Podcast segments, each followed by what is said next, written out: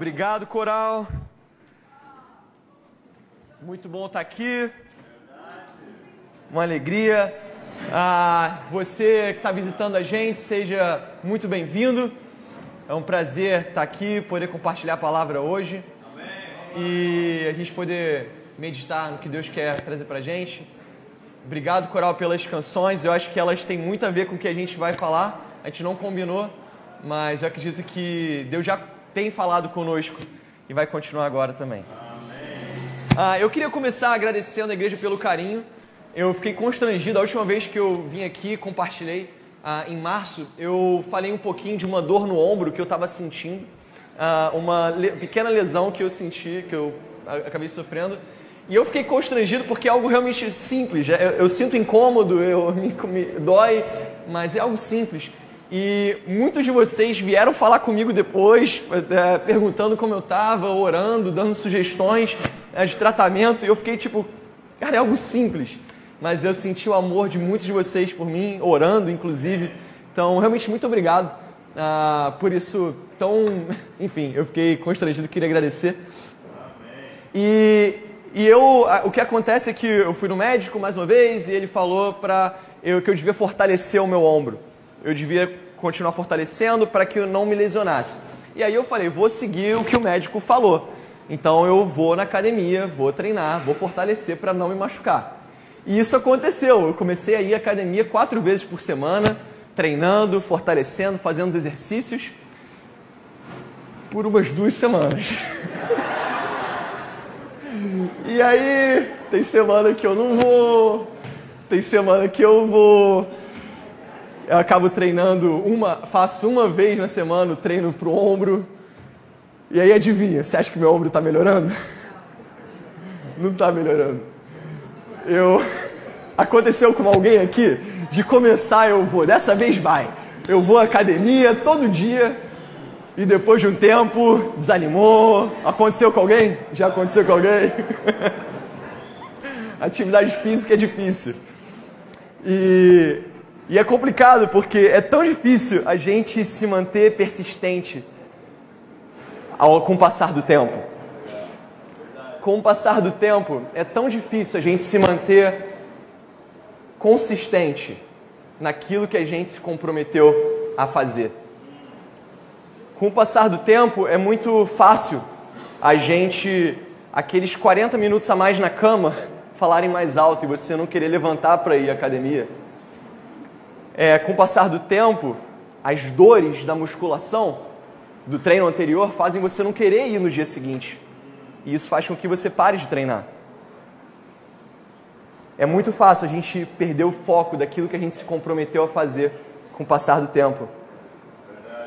A gente deixa de ser consistente. E na vida espiritual é exatamente a mesma coisa.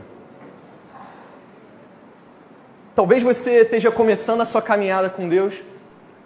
Talvez você esteja começando a, a, a, conhecer a Deus mais profundamente, a se aproximar de Deus através da Bíblia, das Escrituras. E acontecem desafios, acontecem, acontecem, aparecem dores do treino espiritual empecilhos, pessoas, situações que acontecem desanimam você.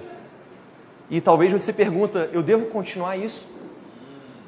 E aquilo que você começou talvez treinando cinco vezes por semana, sete vezes por semana, você começa a treinar uma vez por semana e quando você vê, você não está nem mais treinando. Talvez você seja um cristão já há muitos anos. E com o passar do tempo, agora, talvez você esteja passando por um momento difícil por causa da sua fé. Talvez estejam aparecendo os desafios, situações difíceis, e você está ficando cansado.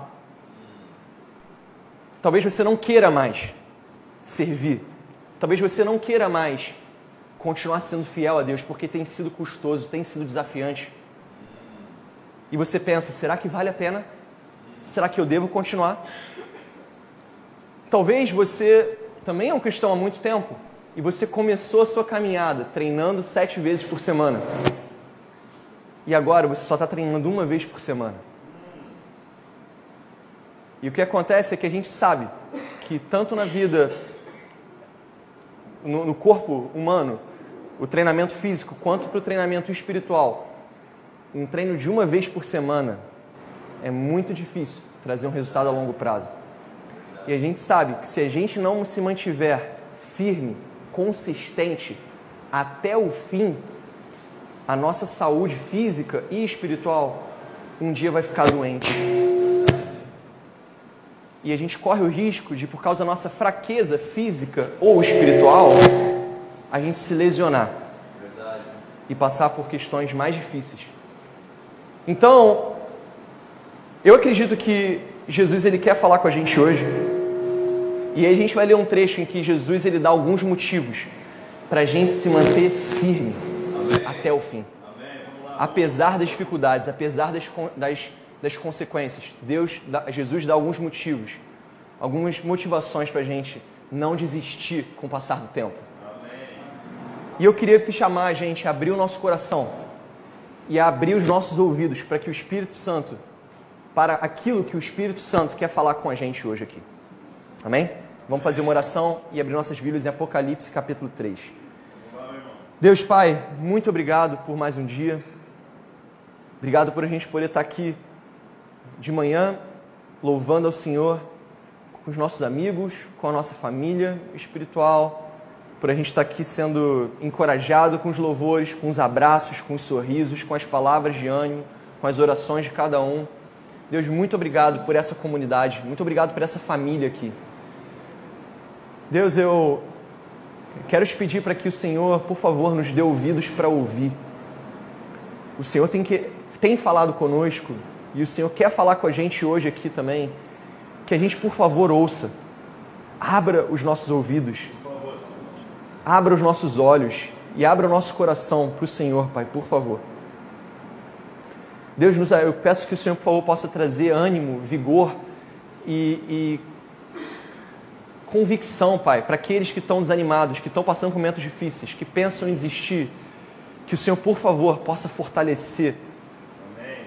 E ajudá-los a completar a corrida Amém. até o fim da vida. Amém. Por favor, Senhor. Eu te oro isso, peço que o Senhor use aqui, que a tua palavra fale. Em nome de Jesus, faço oração. Amém. Uh, vamos abrir nossas Bíblias em Apocalipse capítulo 3. Ah, a gente, o texto vai aparecer aqui na tela, mas se você puder e quiser deixar no seu celular ou na sua Bíblia mesmo aí aberta, a gente vai ficar voltando nesse texto o, bastante. Então, vai ser nosso texto principal. O livro de Apocalipse ele foi escrito uh, por João e João ele recebeu uma revelação de Deus, na verdade uma revelação de Jesus Cristo e essa revelação fez com que é, é, Jesus disse para ele algumas coisas que ele tinha que escrever através dessa revelação. E dentro do livro de Apocalipse tem uma parte, no capítulo 2 e no capítulo 3, que tem sete cartas. Sete cartas às sete igrejas da Ásia. Então são cartas que Jesus, pequenas cartas que Jesus está conversando com as igrejas. São cartas poéticas, mas que tem uma mensagem muito, muito importante para cada uma delas. Seria até legal um dia a gente talvez fazer uma série sobre essas cartas, seria talvez interessante. Mas hoje a gente vai ler a carta de Jesus, Jesus escreveu à igreja da Filadélfia. E aprender um pouco com ela. Ah, e aí a gente pode se perguntar, poxa, se Jesus escreveu essa carta para a igreja, será que eu posso, será que eu posso ler ela, ler essa escritura, ler essa carta como se ela fosse para mim como um indivíduo? É uma pergunta razoável. E a resposta é que sim. Por quê? Porque a igreja nada mais é do que uma, uma, uma junção de indivíduos, de membros. É composta por vários membros, é composta por várias pessoas. E as características da igreja nada mais são do que as características dos membros.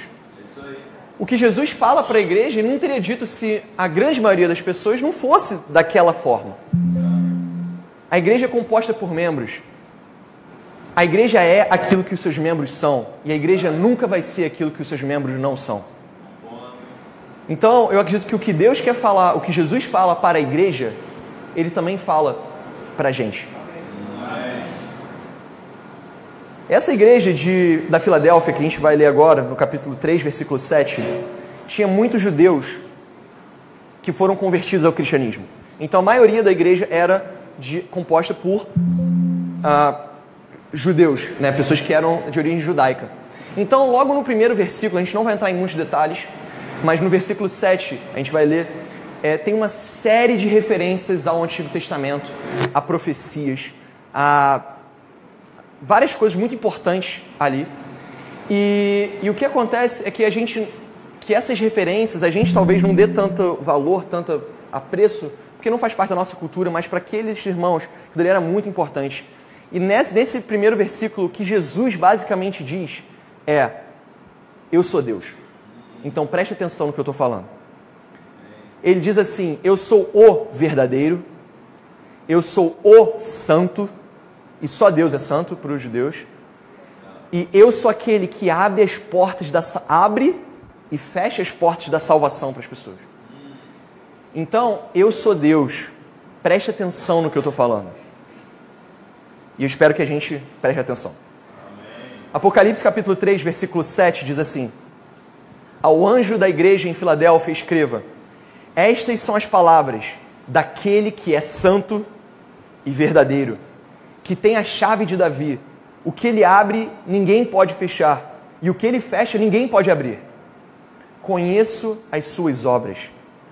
Eis que coloquei diante de você uma porta aberta que ninguém pode fechar eu sei que você tem pouca força, mas guardou a minha palavra e não negou o meu nome. Veja o que eu farei com aqueles que são sinagoga de Satanás e que se dizem judeus, mas não são, mas são mentirosos. Farei que se prostrem aos seus pés e reconheçam que eu o amei. Visto que você guardou a minha palavra de exortação à perseverança, eu também o guardarei da hora da aprovação que está para vir sobre todo mundo para pôr à prova os que habitam na terra. Venho em breve. Venho em breve. Retenha o que você tem, para que ninguém tome a sua coroa. Farei do vencedor uma coluna no santuário do meu Deus, e dali ele jamais sairá. Escreverei nele o nome do meu Deus e o nome da cidade do meu Deus, a nova Jerusalém que desce dos céus da parte de Deus, e também escreverei nele o meu novo nome. Aquele que tem ouvidos, ouça o que o Espírito diz às igrejas. Eu acho que tem basicamente duas coisas, talvez, que o Espírito queira falar com a gente hoje. A primeira é aquele que se mantiver firme e fiel até o fim será o vencedor. E a segunda é que o Espírito de Deus fala. Vamos começar falando sobre aquele que continuar fiel até o fim será um vencedor. Quando a gente lê a Bíblia, a gente precisa lembrar que ela foi escrita para uma comunidade muito distante da gente. Escrita há mais de dois mil anos, para um outro lado do mundo, numa outra língua. Então a gente tem que trabalhar para tentar entender um pouco daquela realidade. As principais dificuldades que aqueles irmãos da Filadélfia estavam passando eram por causa das.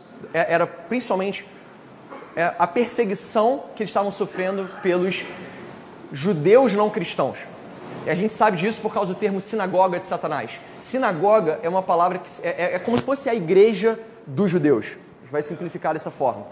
Então, eles eram judeus que estavam perseguindo os cristãos.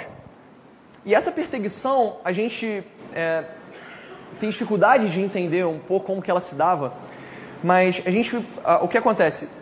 Os judeus, eles, eles, com o passar do tempo, eles foram criando uma série de mecanismos e formas de lidar com a ameaça do pecado entrar na sua comunidade, com a ameaça da impureza entrar na sua comunidade.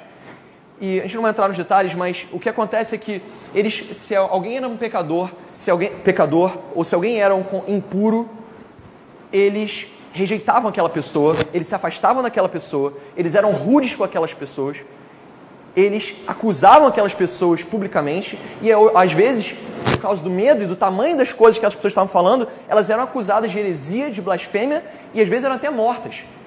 Que foi o caso de Jesus, de Estevão e de tantos outros. Então essas pessoas elas eram excluídas socialmente. Elas eram perseguidas no dia a dia delas, humilhadas. E a gente vai ler um texto, um pequeno relato em Jó capítulo 30, um texto que aconteceu muito antes dos acontecimentos do Novo Testamento, de Jesus, mas que revela um pouco de como que o povo, as pessoas tratavam aqueles considerados pecadores, impuros, e se, e se afastavam dessas pessoas. Vamos ler aqui Jó capítulo 30, versículo 9 e 10. Diz assim, na linguagem de hoje: Mas agora essa gente vem e zomba de mim. Para eles eu não passo de uma piada. Sentem nojo de mim e se afastam, e chegam até a me cuspir na cara. Os irmãos da igreja da Filadélfia foram perseguidos. A gente não sabe exatamente os detalhes de como foi essa perseguição pelos judeus, mas provavelmente eles eram acusados de heresia, porque eles eram cristãos. Provavelmente eles foram ridicularizados. Provavelmente eles estavam andando e as pessoas passavam do outro lado da rua, se afastando deles, olhavam de cara feia, debochavam, falassem coisas ruins. Talvez as pessoas não quisessem comercializar com eles ou uh, usar do, dos serviços que eles estavam prestando. E aí, os negócios, por causa da fé desses irmãos, os negócios deles foram prejudicados o sustento da família deles também. Talvez eles tenham corrido risco de morte, a gente não sabe detalhes. Mas porque eles eram fiéis, porque eles acreditavam em Jesus. A fé dos, desses irmãos da Filadélfia trouxe problemas para eles. E a nossa fé muitas vezes traz problemas para a gente também. Às vezes a nossa fé faz com que a gente passe por desafios. Às vezes a nossa fé faz com que a gente seja humilhado e ridicularizado, sim. Às vezes a nossa fé, muitas vezes na verdade, a nossa fé nos deixa cansados. Porque a gente poderia estar tomando conta da gente, estar descansando, mas a gente está aqui, por exemplo, um domingo de manhã. Alguns chegam muito mais cedo para servir a gente e saem mais tarde para servir a gente. Muitos ficam ao longo da semana trabalhando e servindo. A nossa fé nos deixa cansados, muitas vezes. Às vezes, as pessoas pessoas e situações que aparecem no nosso dia a dia desanimam a gente. Você está determinado, você está entusiasmado com algo, pela sua fé, por Jesus, pelo reino, pela igreja, e acontecem situações que desanimam a gente. E você não tem mais vontade de seguir. E às vezes a nossa fé faz a gente tomar decisões difíceis com relação aos nossos empregos, com relação às nossas carreiras, a dizer não para um suborno, e às vezes a gente toma decisões difíceis por causa da nossa fé de não ser promovido ou de não aceitar determinado cargo ou a sair de determinado emprego, porque aquilo não tem feito bem à minha saúde espiritual. Ou aquilo talvez não vai glorificar a Deus. A nossa fé traz dificuldades. Mas o versículo 8 diz: Conheço as suas obras. Jesus está vendo. Jesus está vendo. A gente pode passar por muitas situações difíceis, mas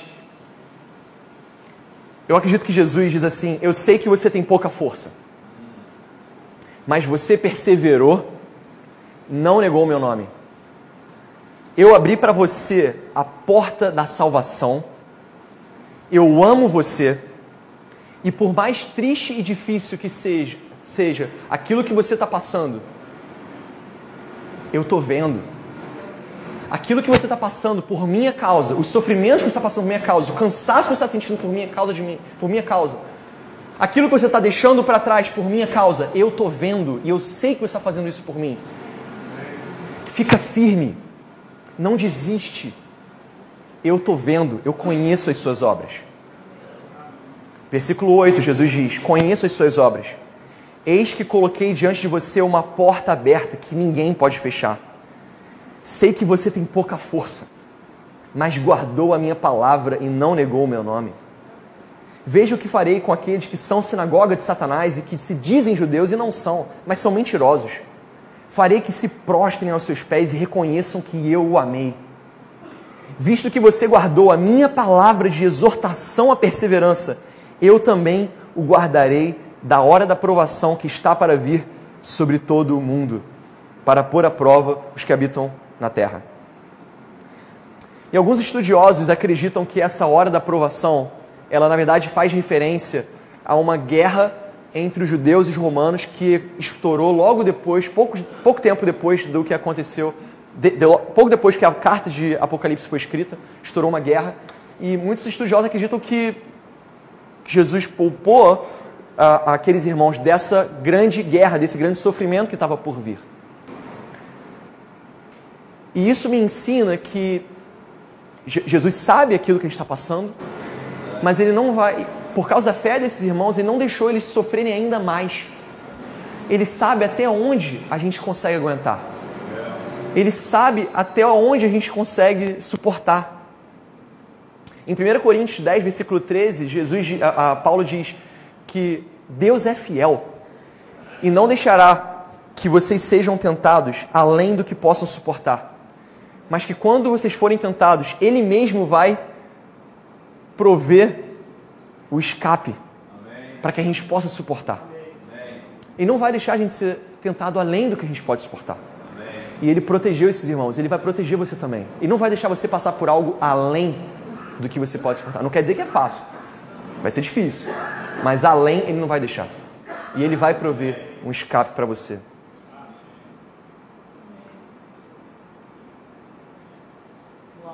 E a gente vai passar por muitos momentos difíceis, mas o, e o versículo 11, ele é, é lindo também. Jesus vira e fala, versículo 11: Venho em breve. Basicamente é segura firme, que eu já vou chegar. E há muita discussão teológica se esse vem em breve ele foi apenas para aquele contexto ali, para esses eventos que aconteceram logo depois da que a carta foi escrita. Ah, mas o que a gente aprende dos evangelhos e Jesus falando é que ele vem em breve, ele vem logo. Ele está para vir. E, e, isso é um encorajamento muito grande. Se a gente ora, Senhor, venha a nós o vosso reino. Vem, vem Jesus, vem Senhor Jesus. Apocalipse, o final de Apocalipse fala isso também. Versículo 11: Retenha o que você tem, para que ninguém tome a sua coroa. Retenha o que você tem, para que ninguém tome a sua coroa. Acabamos, a gente acabou de assistir a coroação do rei Charles, né? A rainha Elizabeth, ela viveu meio que para sempre. Ah, acho que ela pegou a Primeira Guerra Mundial, não sei, mas enfim, foi muito tempo. Ela viveu meio que para sempre. E ela, enfim, ah, faleceu. E o rei Charles finalmente conseguiu a coroa que ele tanto sonhou. A vida inteira ele sonhou com essa coroa quase depois da própria mãe, para conseguir aquela coroa. E a gente sabe que ele não deixaria ninguém tomar essa coroa com facilidade. Ele vai fazer de tudo para manter essa coroa dele. Se você assistiu Game of Thrones, não sei se eu não assisti, mas uh, se você assistiu, você deve imaginar o que alguém está disposto a fazer para manter a sua coroa, para manter o seu trono. Não vão deixar tomar com facilidade. Mas é muito triste. Quantos de nós tem deixado a nossa coroa ser tomada com tanta facilidade? É muito triste ver quantos de nós tem deixado que coisas e pessoas tomem a nossa coroa com tanta facilidade. Quantos de nós tem deixado que o nosso trabalho tome a nossa coroa? Quantos de nós tem deixado que homens e mulheres tomem a nossa coroa? Um desejo sexual tome a nossa coroa. Quantos de nós tem deixado que bebidas, drogas, algum vício que a gente tem tome a nossa coroa? Quantos de nós tem deixado que um hobby tome a nossa coroa?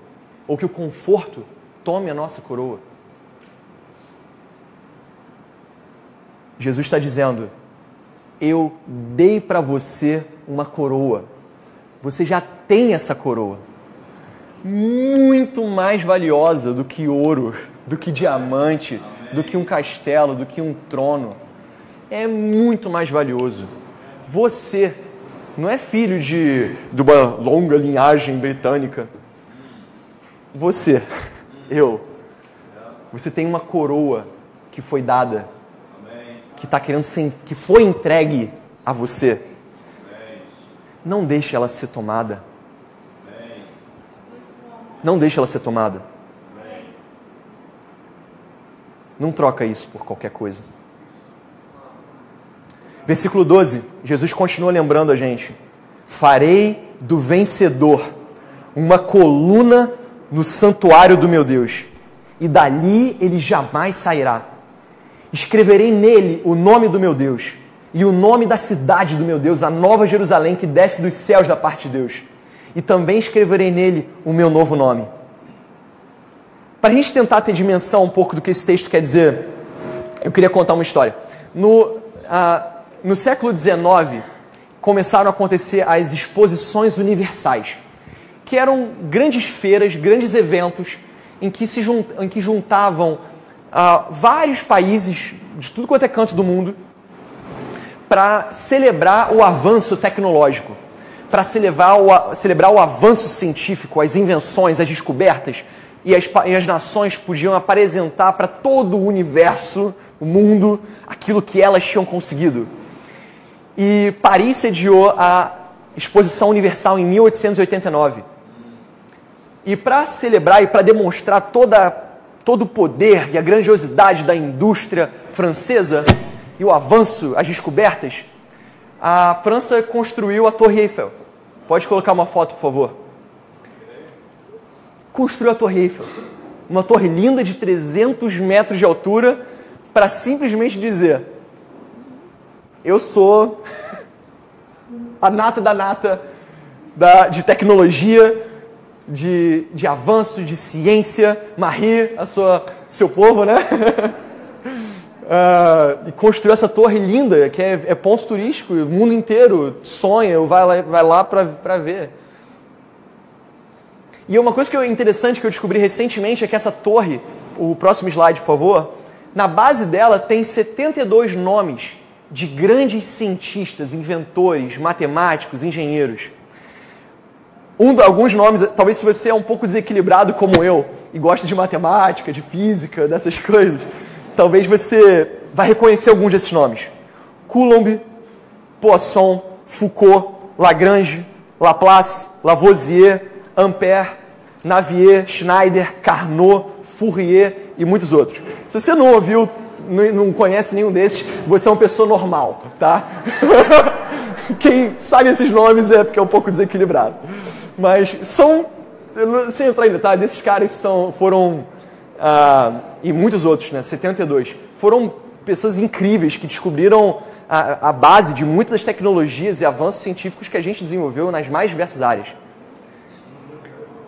Então a França, ela ergueu a Torre Eiffel e colocou lá no nome dessas pessoas para eternizar esses nomes, para se auto glorificar e para honrar essas 72 pessoas grandiosas. Essa passagem que a gente leu diz que se você for fiel até o fim, você vai ver não a França, mas o próprio Jesus Cristo fazendo de você uma coluna, um monumento, não em Paris, mas no céu, no santuário de Deus. A Torre Eiffel tem o nome de grandes cientistas e inventores que mudaram a história. As colunas do, da cidade da Filadélfia, elas tinham, elas eram grandes e tinham entalhadas nelas os nomes dos grandes heróis da cidade, daquela sociedade. E Jesus diz que ele vai erguer uma coluna, que você vai ser uma coluna. E eu acredito que talvez o nosso nome esteja nessa coluna, como era o caso das colunas dessa cidade. O seu nome, o meu nome, não é um grande cientista, um grande herói, é você. Sou eu. Cara, a gente não tem. Gente, quem é a gente? Tipo, a gente, a gente não vai conseguir nem ter o nosso nome numa rua. É, não, nem vi ela. Então, o nosso nome talvez vai estar lá numa coluna erguida pelo próprio Jesus Cristo no céu. Caramba! E aí Jesus vira e fala que escreverei nele o nome do meu Deus e o nome da cidade do meu Deus e a nova Jerusalém que desce dos céus da parte de Deus e também escrever nele o meu novo nome. Isso me lembra Toy Story, em que o, o, o dono dos brinquedos, o Andy, ele pega o Woody e o Buzz e todos os brinquedos e escreve na, no, no, pé, não sei se você já viu, mas escreve no pé o nome dele, Andy, para saber, ó, esse brinquedo é meu, ninguém toma o meu brinquedo. E Jesus vai escrever na gente o nome dele. A gente é dele. A gente vai ser uma coluna que nunca vai sair de lá. Aquele que permanecer fiel e firme até o fim, nunca vai sair de lá. Irmãos, permaneçam fiéis, permaneça fiel. Fica firme, não importa o tamanho do desafio. Lembra que Jesus está vendo. Jesus está vendo que você está sofrendo ou passando por causa dele. Não troca sua coroa por uma coisa qualquer que aparecer. Você tem uma coroa, retenha ela. Jesus vem em breve e você será um vencedor. Amém? Amém? O segundo ponto, mais curto, é que o Espírito fala. Versículo 13.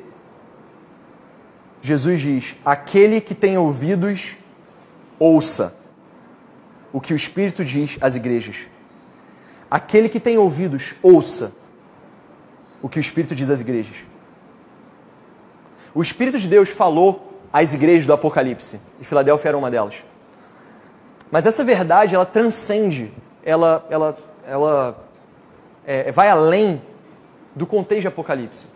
A verdade é que o Espírito de Deus fala às igrejas. Ele fala às igrejas. Uma pergunta é se a gente está ouvindo. O Espírito fala.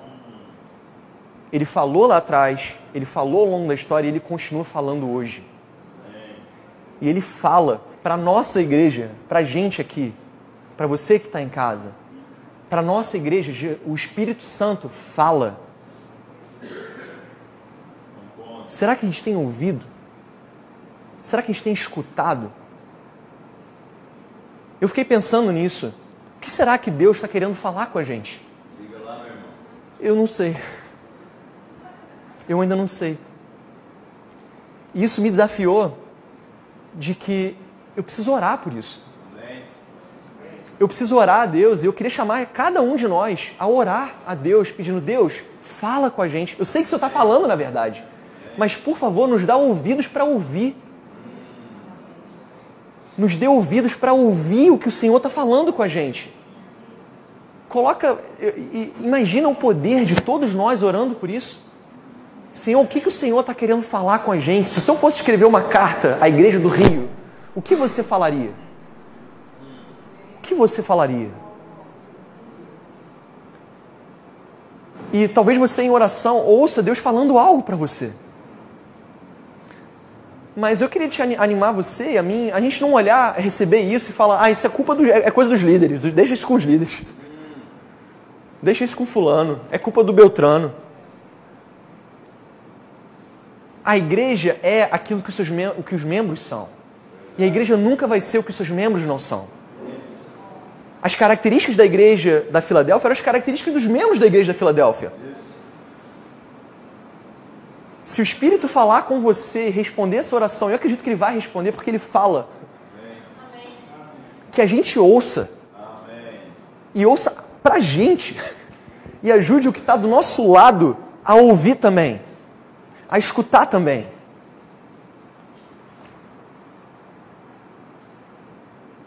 Eu queria sugerir a gente de memorizar como sugestão, um desafio para o longo da semana, desafio para a semana. Eu queria animar a gente a ficar meditando nesse versículo 13. Aquele que tem ouvidos para o que aquele que tem ouvidos ouça o que o Espírito diz às igrejas. Memorize essa passagem lembre dessa passagem. Em vez de no, vai pegar o elevador e pega o celular, lembra dela. Tá na rua, em vez de botar o fone, é, medita nela. Vai lavar louça, talvez ao invés de botar um vídeo no YouTube, pensa nela. Eu queria chamar a gente aqui juntos a ler, está aparecendo o versículo 13, por favor. A gente lê juntos aqui três vezes. Para começar o processo de memorização. Então vamos lá. Aquele que tem ouvidos, ouça o que o Espírito diz às igrejas. Aquele que tem ouvidos, ouça o que o Espírito diz às igrejas. Aquele que tem ouvidos, ouça o que o Espírito diz às igrejas. Lembre-se que o Espírito não fala somente às igrejas, mas ele fala para cada um de nós. Amém? E que a gente tem ouvidos para ouvir. Agora a gente vai ter o um momento da nossa ceia e que a gente possa refletir que Jesus Cristo, por sua graça e amor por nós, morreu na cruz para nos dar uma coroa muito mais valiosa do que qualquer coisa que esse mundo pode oferecer para a gente. E ele se sacrificou e ele espera que cada um de nós termine a corrida e seja declarado um vencedor. A gente lembre que ele vai escrever na gente, é, o, no, o nome dele na gente, vai erguer talvez um monumento para gente. E eu acredito que ele vai ser. Ah, eu tenho certeza, ele vai ficar super feliz de ver a gente, aqueles que concluíram a corrida. Eu penso no Alceir, nosso irmão que faleceu essa semana, da igreja de São Gonçalo. Ele foi um vencedor. Ele foi fiel e firme até o fim. Por anos, ele foi o primeiro a chegar na igreja. O Sérgio me falou: primeiro a chegar na igreja, o último a sair. Por anos estudando a Bíblia com as pessoas, servindo de tudo quanto é forma. Ele foi firme e fiel até o fim. E Jesus Cristo declarou ele um vencedor, fez dele uma coluna no santuário de Deus, escreveu nele o nome do próprio Jesus Cristo, de Deus e da cidade de Deus, e ele vai ficar lá para sempre. Dali ninguém vai tirar ele. Que a gente possa ser assim também, até o fim das nossas vidas. Amém? Vamos fazer uma oração. Senhor Deus, muito obrigado por por esse tempo aqui. Obrigado porque uh, o Senhor fala. Obrigado pelo Senhor ser real. A gente não tem mais Jesus Cristo em carne, em pé aqui do nosso lado, andando com a gente. Mas na verdade foi melhor que ele fosse para o céu, porque agora a gente tem um Espírito com cada um de nós, falando, podendo a, a gente falar e está falando com a gente ao longo de toda da, da nossa trajetória. Por favor, Pai, nos dê ouvidos que ouçam. Nos ajude a ouvir aquilo que o Senhor está querendo dizer para nós e para a nossa igreja. Por favor, Pai, nos ajude a nos arrependermos dos nossos pecados, tanto como indivíduos, como nossos pecados como, como comunidade. Que a gente glorifique o Senhor com as nossas vidas. Que a gente retenha a coroa que o Senhor nos deu. Que a gente não perca essa coroa. Por favor, Senhor. Muito, muito obrigado, Senhor Jesus, por ter morrido na cruz por nós, por ter aberto essa porta que ninguém pode fechar para a gente. Por favor, nos dê forças, nos anime, nos console e continue a derramar as suas, as suas maravilhosas graças e bênçãos e amor que vem ao longo da nossa vida. Por favor. Obrigado por essa igreja, obrigado pelos esses irmãos. Peço que Deus abençoe, os dê uma ótima semana. Em nome de Jesus Cristo, que eu faço oração. Amém.